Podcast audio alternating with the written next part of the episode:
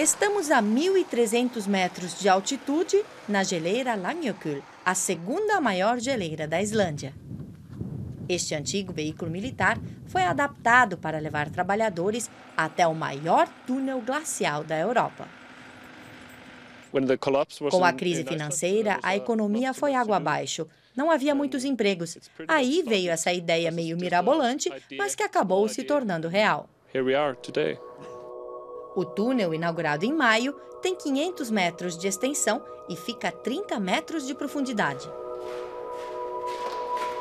A geleira Langjökull tem 50 quilômetros de comprimento por 20 quilômetros de largura e mede 680 metros na sua parte mais alta.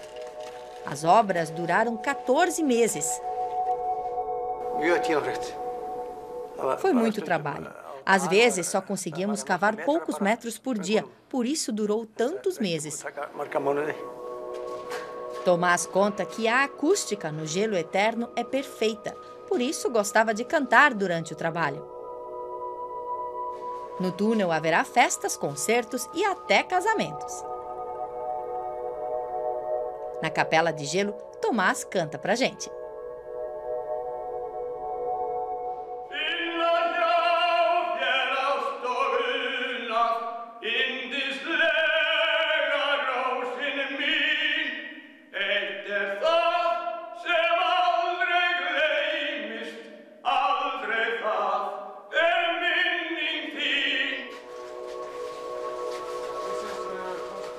Cada camada de gelo tem sua história para contar.